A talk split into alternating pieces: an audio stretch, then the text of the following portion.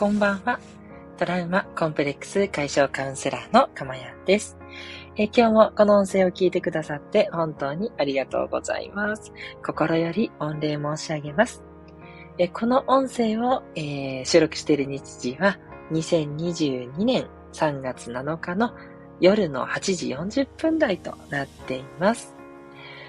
はい。ということでですね、今日はちょっとですね、午前中からあまり体調が 良くなくてですね、え、ちょっと放送が遅くなってしまいました。お待たせいたしました。ということでね、え、今日はね、スペシャルな150回目ということでね、本当にありがとうございます。ね、こうして毎日毎日ね、放送できてるのも多くの方にこの放送を聞いていただいて、多くの皆さんから癒しになる、とてもね、あのー、なんだろう、リラックスできるっていう声をね、たくさんいただいてまして、本当にありがとうございます。ね、それこそが私の望みであって、なんかその癒される時間っていうのってやっぱりどっか一日にあるべきだといつも思うんですね。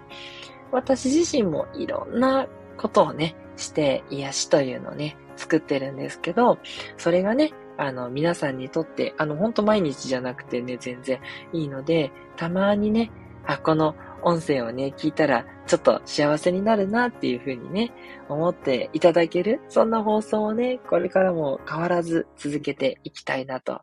いうふうに思いますので、ね、うっすらと応援していただけたらとても嬉しいです。あ、たまにはすごく濃く応援してくれる方がいても嬉しいです。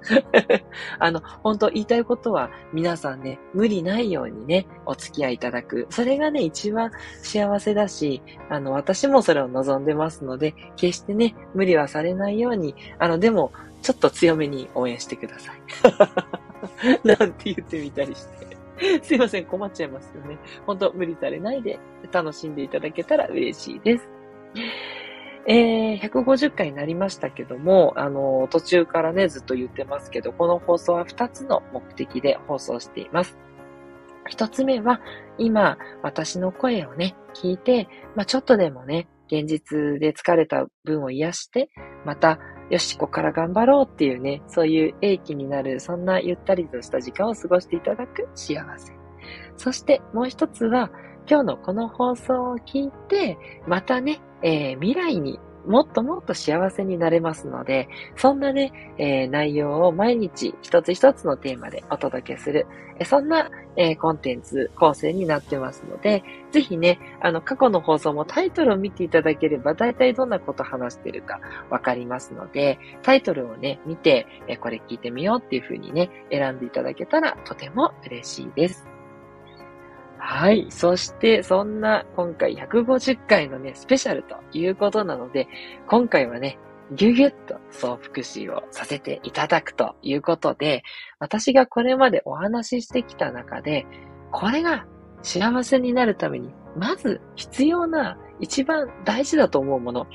すごい悩んだんですけど、でも、とりあえずこれだろうっていう、これをまず知ってほしいなっていう3つの3大ポイントを今日はまとめさせていただきました。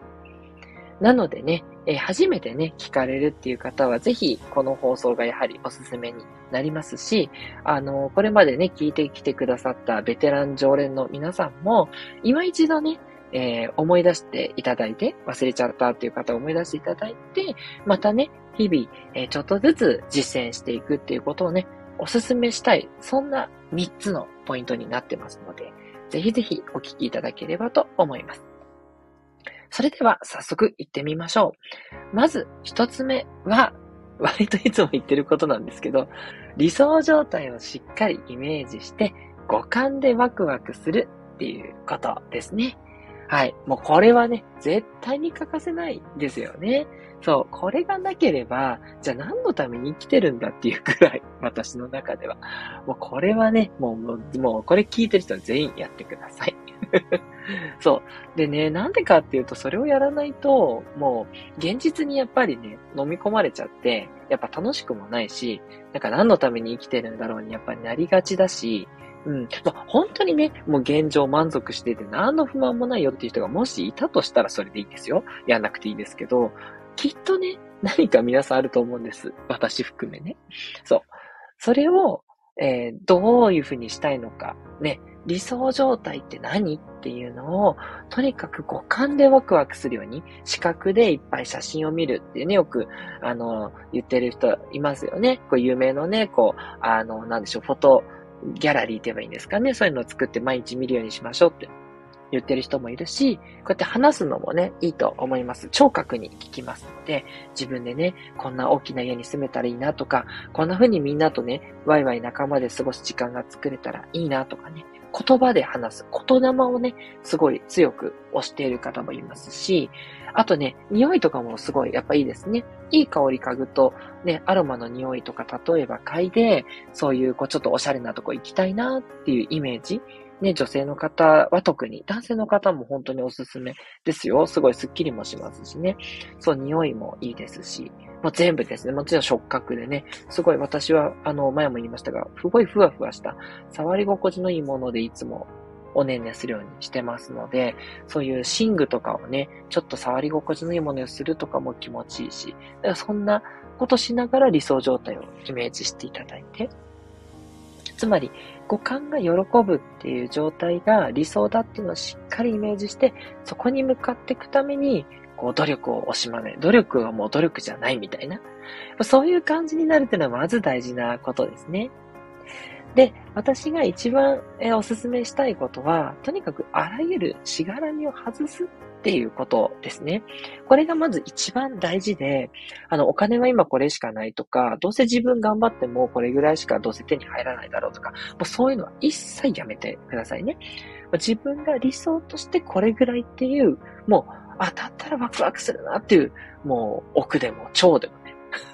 お金だったら。あと、なんだろう、自由な時間だったらもう一日中とかでもね、いいし、そう。まあ、多少現実に寄せてね、まあ、そう言っても現実こうちょっと家事をやる時間とかもあるんだけど、もうそれ以外は、もううはうはお金入ってるから、もう全部自由ですとかでもね、全然いいと思うので、あの、ここまで行ったら自分ワクワクだなっていうところまで、しっかりね、全部リミットを外してほしいんですね。そう。それをやらないと意味がないんですよ。うん。そこまでやらないと、現状でちょっと毛が入るレベルだったら、やっぱりいいやなっちゃうと思うんで、結局現状から変わろうとしよう。変わるための、なんか頑張ることをやっぱりしようってしなくなっちゃうんですね。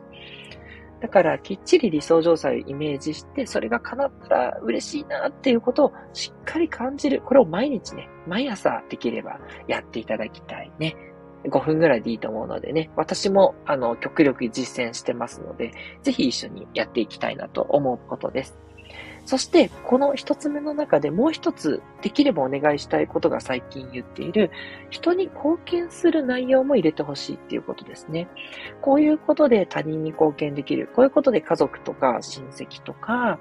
仲間とかに貢献できる。そういう内容で、できればワクワクすることですね。あ、しんどいな、これ、やるけどもしんどいわっていう、そういうタスクじゃなくって、こういうふうに人に感謝されるようなことが自分でできたら、あ、絶対嬉しいなとかね。そっちの方向ですね。例えば私だったらやっぱりカウンセリングでお客様が悩みが多少パーってね、開けた瞬間、あ、こうすればいいんだっていう気づきになった瞬間って本当にワクワクするんですよね。まあ、だからカウンセラーをやってるっていうのはあるんですけど、まあ、そういうのですね。うん。あの、私は人と対峙すること、人から話を聞くこと、そして人に気づきを与えること、これが本当にワクワクなので、それを私のワクワクにイメージに入れるようにしてます。これは人によって大きく違うと思うので、分析するのが好きな人もいるし、じっくり考えるのが好きな人もいるし、うん、なんだろう。そうですね。あの、いろんな貢献の仕方ってあると思うので、自分がこれが好きだっていうで、その中でできれば他人に貢献できる内容も一つはね、入れていきたいところなんですね。で、これが前にお話しした共同体感覚につながっていきます。アドラーの言っているすべては一つでみんなつながっているワンネスの考え方にもつながるんですけど、そのためにはもうみんなね、一緒なわけだから、人に貢献して、相手も自分も喜ぶ一つだから当たり前なんですけど、これこそがね、本当に幸せになっていく、やっぱステップにつながりますので、ぜひね、あの、最初からできなくてもいいので、最初は自分の、あの、エゴの幸せだけでもいいと思うので、徐々にね、そういう他者貢献の内容もね、入れていくといいんじゃないかなっていうのが、二つ目のちょいポイントとなります。はい。ということで、一つ目、ちょっと長かったんですが、理想状態をしっかりイメージして、五感でワクワクするっていうことですね。はい。そして、二つ目なんですけども、二つ目はもうよく言われてることで、その理想状態に向かう途中っていうのは、やっぱり理想状態ではなかったりするので、ちょっとね、やっぱし人によっては理想はいいんだけど、理想に向かうまではしんどいなと。お金がね、手に入るとか、自由な時間作るまではいいんだけど、その途中頑張らなきゃいけないところはちょっとしんどいなと。ね。まあ、あの、頑張らなくても、あの、自分がね、やりたいと思うことを貫いていったら、そう理想になったっていうのが一番いいわけなんですし、何度かお伝えしてる、途中でね、こう、努力ね、すること自体を楽しみに、自分の成長をね、楽しみにしたらいいよなんていろいろ言ったんですけど、そういうようなところですね。その理想に向かうところを、えー、なんとかね、こう習慣にしていって、少しずつその行動をしていくこと。これが二つ目のポイントです。やっぱりですね、理想状態をしっかりイメージすると言っても、やっぱり、大抵の人はね、そこに向かう途中がちょっとしんどいなっって思いがちなので、やりすぎるとしんどくなりますので、ちょっとずつやって、習慣っていうパワーをね、使っていく。これがね、一番いいですね。習慣になれば、やる気とかに、やる気がないとかに振らされずに行動できるようになるので、その行動で理想状態に目指すための行動をなるべく安定してやっていく。うん。これがすごく大事なことだと思います。で、今ちょっとさっき言っちゃったんですけど、二つ目のちょいポイントが自分の成長が喜びになるっていうふうに感じて、結果は気にしないっていうことですね。さっきとちょっと矛盾するんですけど、理想状態はしっかりイメージをしますが、理想に近づいてるとか、理想が叶ってきてるとかっていうことは一旦気にしなくて大丈夫です。理想に近づいてる行動はするんだけど、その行動のやることがどんどんちょっとずつね、できることが喜びだと考えていただいて、行動して結果が出たとか出なかったに一喜一憂しないっていうことですね。結果が出た時は確かに喜んだ方がさらに理想がね、膨らむようにも見えるかもしれないんだけど、逆に理想が叶わなかった、えっと、結果が出なくて、なんか、だらけちゃったとかね、や、やる、やろうって言った瞬間化が崩れちゃった時に、やっぱね、自分を責めちゃいがちなんです。結果に近づけなかった。やっぱ自分ダメだていうふうにね、自分をダメ認定してしまいがちなので、結果じゃなくって、そこまで積み上げていった自分を褒めていってあげてください。そして、褒められないと。その成長すらもなかったと。うん、習慣化するって言ったのに全然習慣化できなくて、今日もサボっちゃったし、やっぱり理想状態しっかりイメージしてるはずなのに、頑張れなかったとしても、その頑張れなかった自分を、なんだろうな、認めるというか、それも一つの、あの、何か気づきかもしれないので、もっと上手いやり方でやった方が自分はいいっていうための気づきだろうし、うまくいかない、もう本当にね、あの、体調悪くてとかそういうことも、私もね、競争だったので、そういうこともあるので、あの、その時にね、自分を責めることに全く意味がない。うん。そこに気づいてください。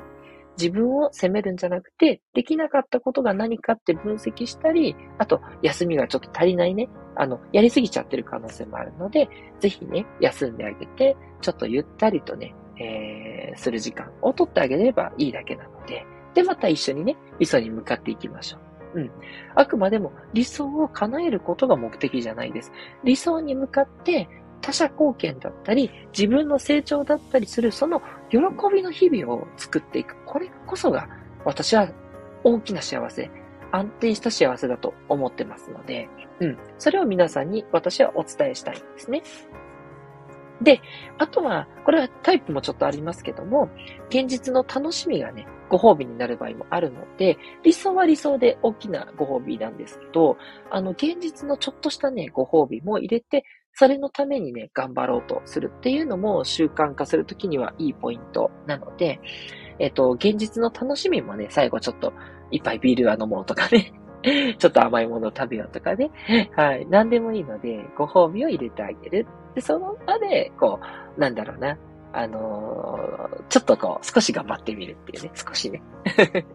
っていうのがね、逆に幸せだと思います。そこでだらけずにできた自分すごいっていう喜びの方が大きくなるというふうに思っています。ということで2点目は、習慣化を少しずつ行って理想に向かっていくということ。それ自体をやっていくこと。これが2つ目のポイントでした。そして3つ目なんですけど、ちょっとね、違う観点なんですが、やはり最近よくお話ししてるこれがすごく大事っていうこと。それは、すべての物事は等しくプラスとマイナスがあるという原則を知ることなんですね。はい。この原則すごく重要です。すべての物事はあらゆる面から見れば絶対にいいことと悪いことが等しくあるんですね。はい。これをはっきりと知ってください。うん。すごく大事なポイントです。はい。もうね、これ絶対に反論はあるとは分かってます。いや、辛いことばっかりですと。何にも、そんなね、例えば私もいじめをずっと受けてきたので、いじめにね、プラスなんかあるわけないだろうと。いや、いじめ自体を見ればそうかもしれないです。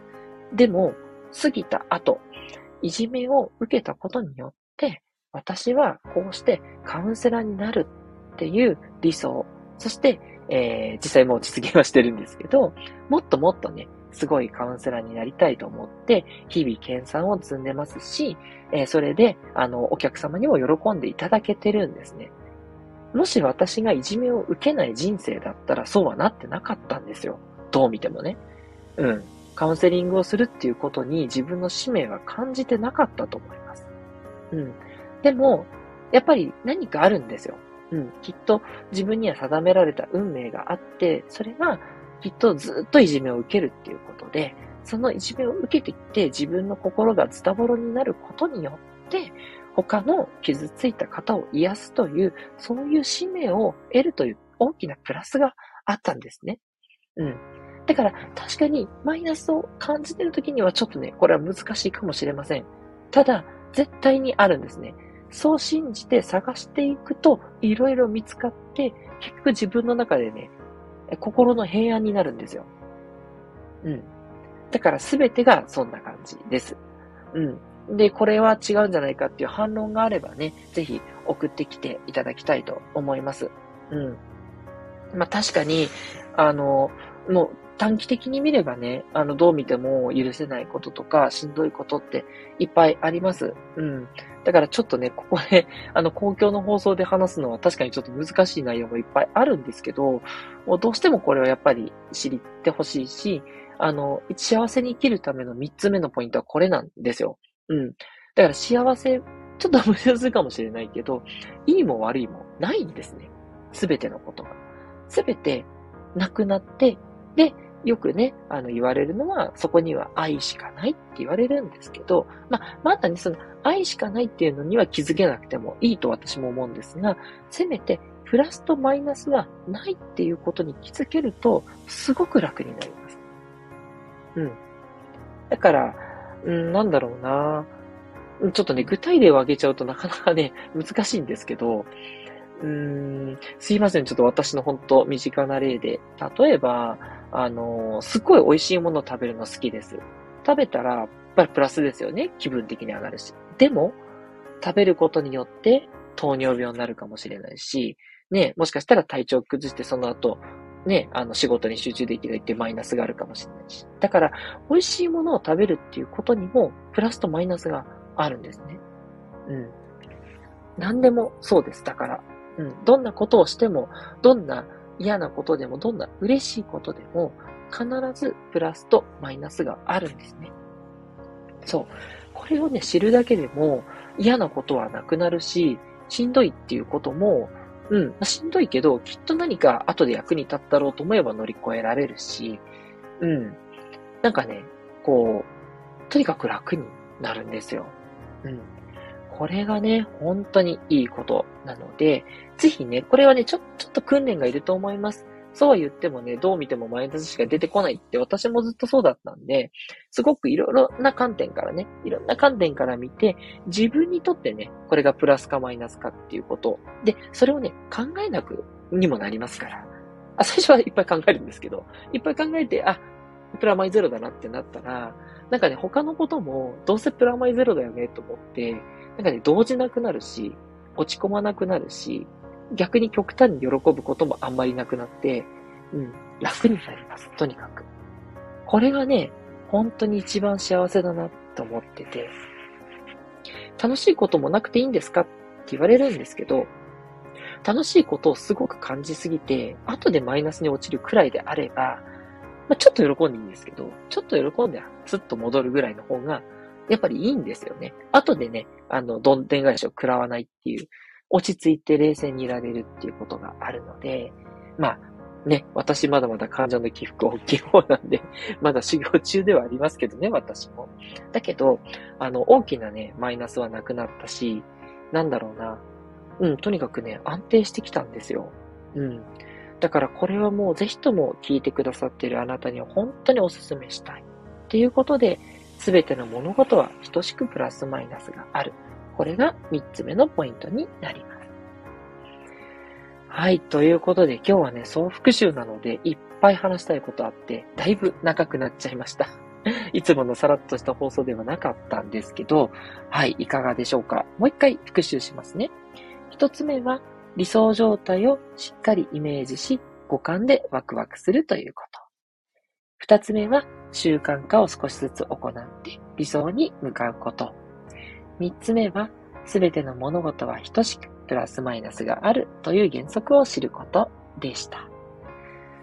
はい、いかがでしたでしょうか？ね、今回のこの3つ、ね、本当にね、あのー、大事なポイントばかり言いましたので、ぜひね、あのー、一つでもいいので、あなたの中で実践してみていただいて、そしてね、えー、うまくいったとか、これが全然効果がないとか、正直にね、いろいろと意見言っていただいて、えー、ぜひ私の方にまたメッセージやレターをお寄せください。ぜひね、それらも参考にして、もっともっとね、皆さんがね、えー、よ、よく幸せになれる、そんなね、放送をこれからも続けていきたいというふうに思っています。トラウマコンプレックス解消カウンセラーのかまやんでした。どうぞこれからもよろしくお願いします。それでは良い一日を、または良い明日をお迎えください。